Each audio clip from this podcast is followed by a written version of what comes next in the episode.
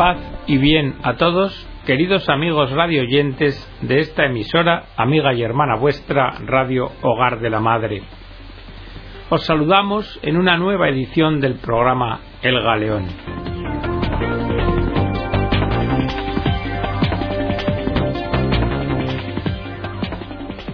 La edición de hoy la vamos a dedicar a acercarnos a la figura de Monseñor Óscar Arnulfo Romero. Recordad, Padre de los pobres y de los marginados, a los que han dado testimonio de la verdad y de la caridad del Evangelio hasta entregar su propia vida. Celosos pastores, como el indomable arzobispo Óscar Romero, asesinado en el altar durante la celebración del sacrificio eucarístico. Sacerdotes generosos, catequistas valientes, religiosos y religiosas fieles a su consagración, laicos comprometidos en el servicio de la paz y de la justicia, testigos de la fraternidad sin fronteras. Así, así fue como oró Juan Pablo II en la celebración ecuménica del 7 de mayo de 2000 en memoria de los nuevos mártires. Juan Pablo II tuvo dos encuentros con Monseñor Romero en los años 1979 y 1980 y conservó de él siempre un recuerdo vivo. Cuando en 1983 visitó El Salvador, quiso acercarse a la tumba de Monseñor Romero en la catedral, modificando un programa que evitaba hacer memoria del arzobispo. Pero el coche del Papa se desvió del recorrido previsto y hasta llegar a la catedral, donde al encontrarla cerrada tuvo que esperar unos minutos. Pero al fin Juan Pablo II pudo orar sobre la tumba de Monseñor Romero, teniendo ocasión de constatar directamente la devoción popular por el nuevo mártir, en forma de carteles y de notas escritas con oraciones y súplicas y poesías. Después, durante la visita, el Papa exclamó repetidas veces Romero es nuestro. ¿Y por qué esta afirmación? Porque la figura de Romero había sufrido una doble distorsión desde el día siguiente a su fallecimiento, a su asesinato.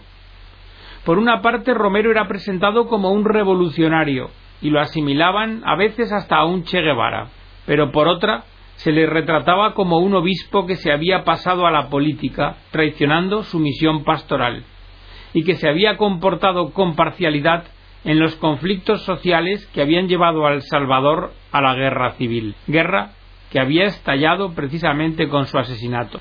Pero frente a ello, Juan Pablo II, por el contrario, subraya la pertenencia de Romero a la Iglesia, con su carisma de pastor y de predicador.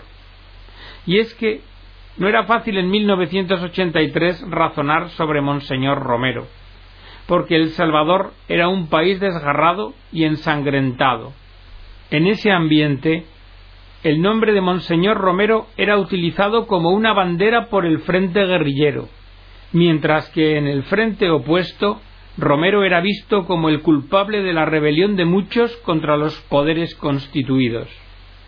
El espacio para posiciones intermedias era escaso, por no decir nulo.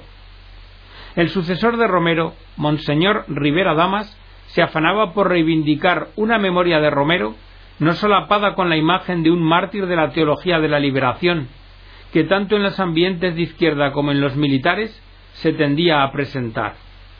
En 1982, Monseñor Rivera había afirmado Naturalmente debemos evitar convertir en un mito su recuerdo, y mucho menos aceptar que se convierta en una bandera política de bandas, partidos u organizaciones y es que Monseñor Rivera pedía que no se ideologizase el nombre de Romero y que tampoco se demonizase su memoria.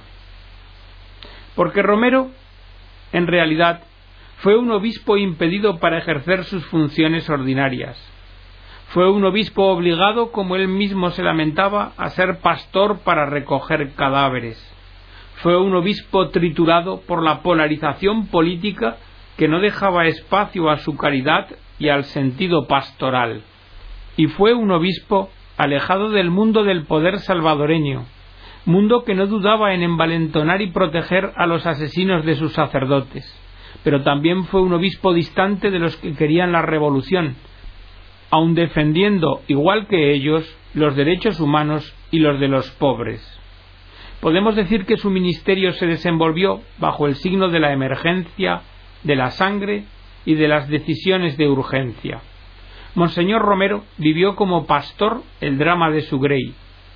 Sufrió por la violencia y trató de remediarla.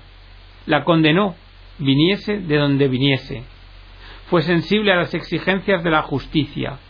Llamó a la observancia a las leyes y a la Constitución. No se comprometió con ningún partido o facción política, permaneciendo siempre fiel al magisterio de la Iglesia, y nunca traspasó los límites de su ministerio pero sus palabras, honestas y respetadas, tenían una referencia política inevitable de enorme peso. Siendo la personalidad más autorizada del país, se tendía a utilizar e interpretar en beneficio propio todas sus intervenciones y pronunciamientos. Por hablar de justicia social, Romero era acusado de ser comunista. Se le llegó a apodar Marxnulfo, pero él siempre sostuvo que el comunismo debía ser evitado y condenado, y nunca dejó de mostrarse como arzobispo.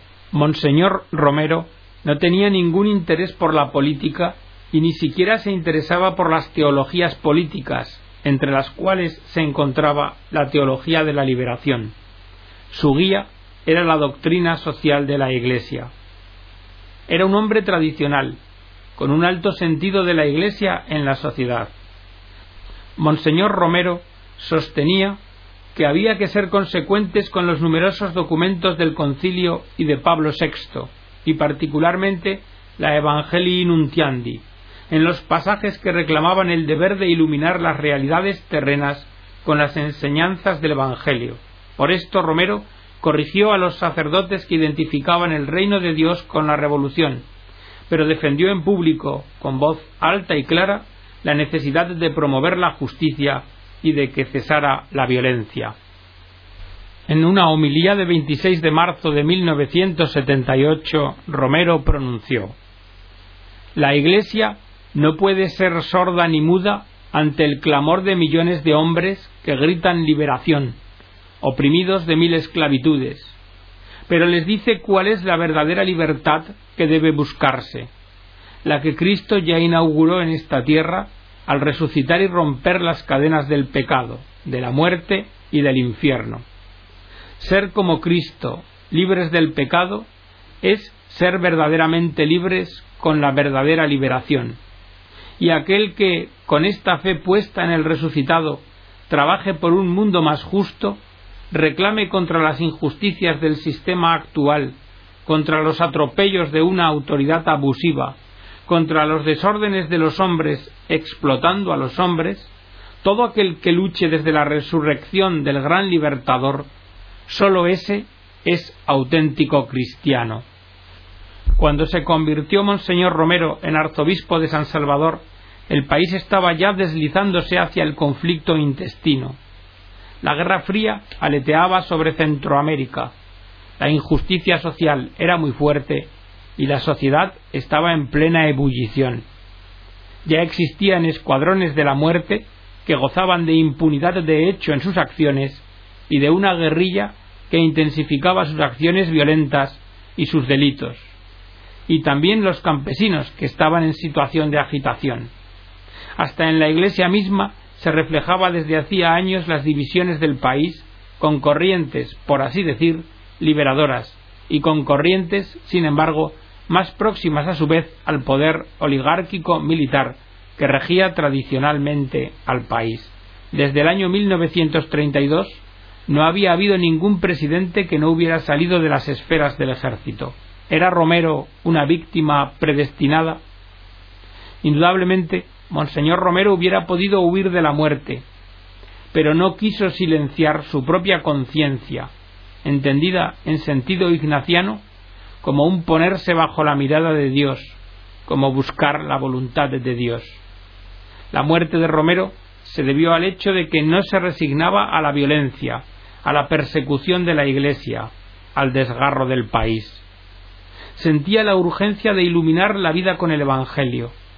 Tenía el carisma de hablar y de comunicar de modo extraordinario con las multitudes, y no en forma demagógica, sino traduciendo en términos accesibles a todos los contenidos más profundos de la catequesis, de la teología y de las escrituras. Monseñor Romero era un alma de oración.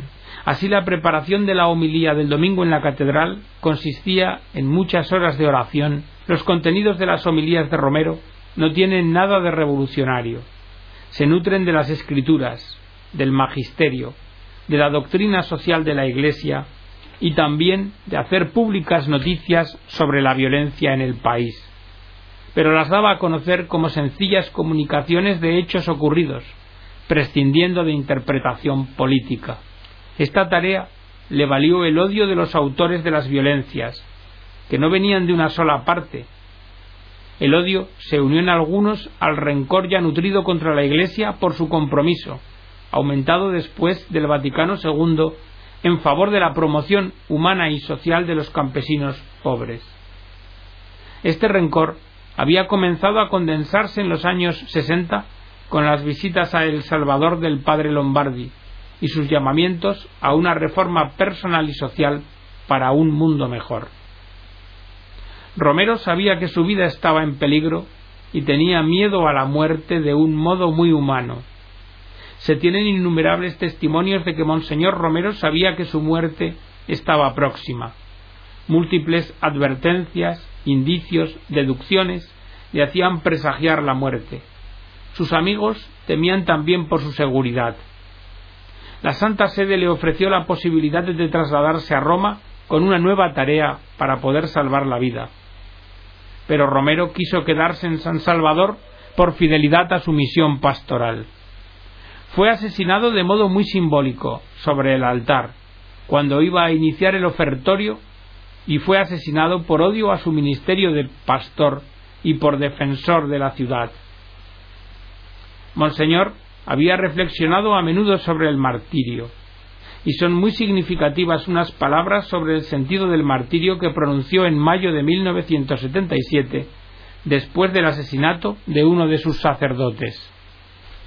No todos, dice el Concilio Vaticano II, tendrán el honor de dar su sangre física, de ser matados por la fe pero lo que sí pide a Dios a todos los que creen en Él es espíritu de martirio, es decir, que todos debemos estar dispuestos a morir por nuestra fe, aunque no nos conceda el Señor este honor.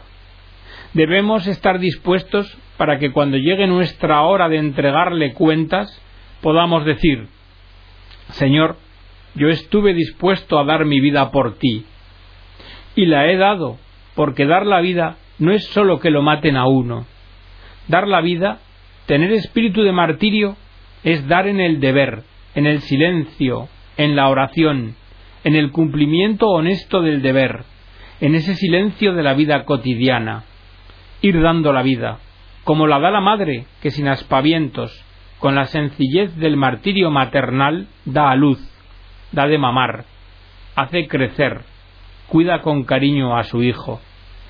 Así que el martirio se convierte pronto en un tema familiar para el arzobispo, dado que sus fieles catequistas y sacerdotes eran asesinados y perseguidos. En 1979, en la visita a Roma, escribió Romero, Por la mañana hice también una nueva visita a la Basílica de San Pedro y junto a los altares muy queridos de San Pedro y de sus sucesores actuales en este siglo, pedí mucho por la fidelidad, por mi fe cristiana y el valor, si fuera necesario, de morir como murieron todos estos mártires, o de vivir, consagrando mi vida como la consagraron estos modernos sucesores de Pedro. Muerte martirial, es el término con el que Monseñor Rivera Damas ha preferido definir el sacrificio extremo de Romero para no anticipar un juicio competencia de los órganos vaticanos. En algunos ambientes latinoamericanos está de moda el término San Romero de América para subrayar supuestos retrasos de Roma para reconocer en Romero al héroe y al mártir. Pero lo cierto es que Monseñor Romero no se sentía como un héroe, y no buscaba el martirio de la sangre. Algunos dicen que por naturaleza tenía más bien un carácter inseguro. Lo cierto es que la figura de Monseñor Romero recibió amplios reconocimientos ya en vida. El Parlamento inglés lo presentó como candidato al Premio Nobel de la Paz en 1979, que luego recibió la Madre Teresa, con la que Romero se congratularía notablemente. También la prensa de todo el mundo a finales de los años 70 hablaba de él y de sus llamamientos a la justicia, a la no violencia y a la paz. En el frontón de la Catedral de Westminster hay diez estatuas de nuevos mártires del siglo XX y una es de Monseñor Romero, como defensor de los derechos humanos. La fama de Romero se difundió comprensible y justamente por su esforzada defensa de la justicia, por su integridad y rectitud, y quedó consagrada en alguna manera por su trágica muerte. Sin embargo, a día de hoy se advierte que con excepciones escasas ha faltado una profundización de la biografía de Monseñor Romero, porque en Romero hay mucho más y más noble de lo que se sabe. Y esto nos lo recuerda Mauricio Chierezi, reportero del Corriere de la Sera, que tuvo una entrevista con Romero pocas semanas antes de su muerte, y nos dice Monseñor Romero era extremadamente optimista. Él decía yo pongo de acuerdo a los militares, incluso a los que no están de acuerdo. Luego pongo de acuerdo también a la guerrilla.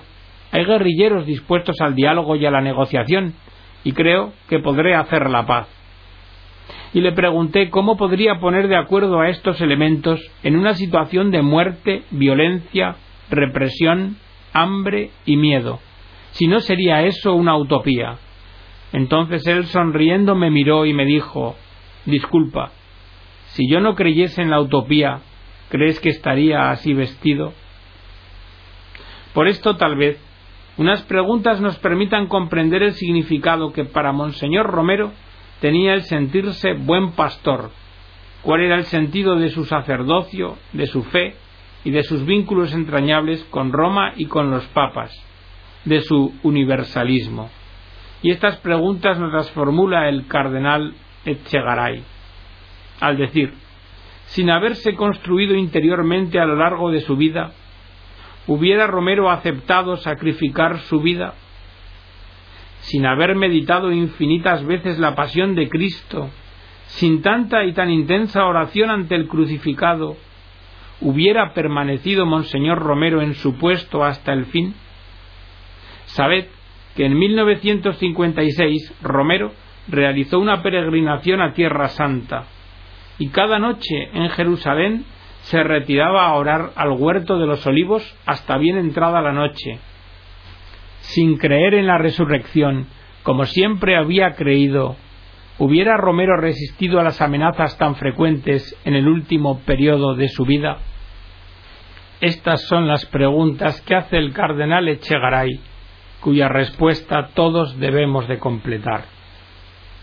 Pero para Romero, precisamente la hora difícil es la hora en la que se medía la integridad y la autenticidad de un cristiano y nos llamaba a que fuéramos dignos de ella. Decía Romero, la autenticidad de un cristiano se prueba en la hora difícil. Entiendo por cristiano a todo miembro del pueblo de Dios, sea laico, religioso, presbítero, obispo o papa. Y entiendo por hora difícil aquellas circunstancias en que seguir el Evangelio supone mil rupturas con la tranquilidad de un orden que se ha establecido al margen o contra el Evangelio. Se llama hora difícil porque en esa hora es muy difícil vivir como auténtico seguidor del único Señor, porque resulta mucho más fácil en esa hora quedarse siguiendo a los muchos señores fáciles que se han erigido en ídolos de la hora, como el dinero, el poder, el prestigio o los demás iguales a ellos. Y qué fácil resulta entonces hacer de la religión un dorado sueño recortado en una falsa interpretación del Evangelio o de la doctrina de la Iglesia. y hasta se tiene la audacia de descalificar con calumnias y críticas malsanas a quienes tienen el valor de recordar a los adoradores de esos ídolos la verdadera interpretación de las enseñanzas de Cristo y reclamarles la necesidad de una conversión. Es entonces cuando surge el conflicto. Es entonces cuando se habla de confusión y se echa la culpa del desorden a las prédicas llamadas subversivas.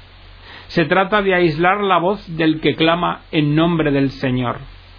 Se compara el magisterio con una democracia popular, como si valiera más el número de los que hablan que la razón de lo que se dice. Se olvida que siempre será mayoría la mediocridad y minoría el esfuerzo de autenticidad.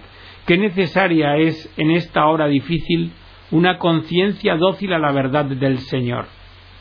En esta hora difícil, más que siempre es necesaria la oración unida a una auténtica voluntad de conversión.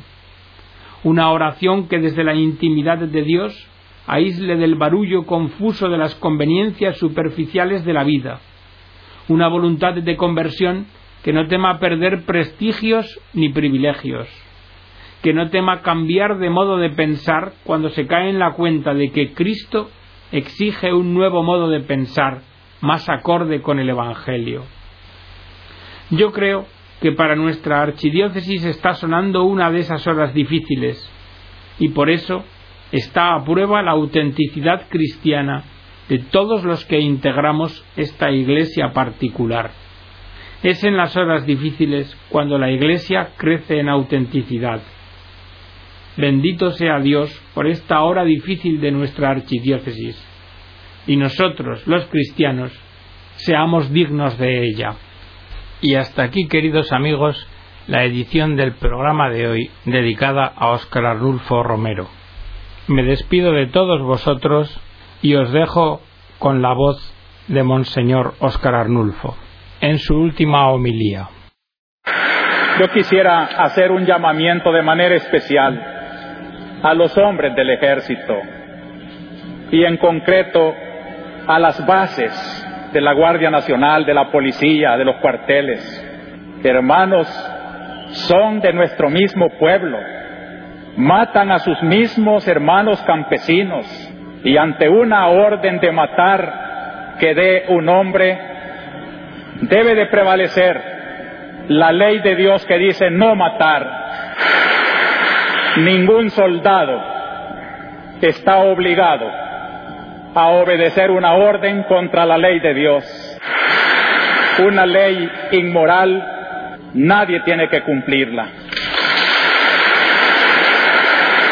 Ya es tiempo de que recuperen su conciencia y que obedezcan antes a su conciencia que a la orden del pecado. La Iglesia defensora de los derechos de Dios, de la ley de Dios, de la dignidad humana, de la persona, no puede quedarse callada ante tanta abominación. Queremos que el gobierno tome en serio que de nada sirven las reformas si van teñidas con tanta sangre. En nombre de Dios, pues, y en nombre de este sufrido pueblo, cuyos lamentos suben hasta el cielo cada día más tumultuosos, les suplico, les ruego, les ordeno en nombre de Dios, cese la represión,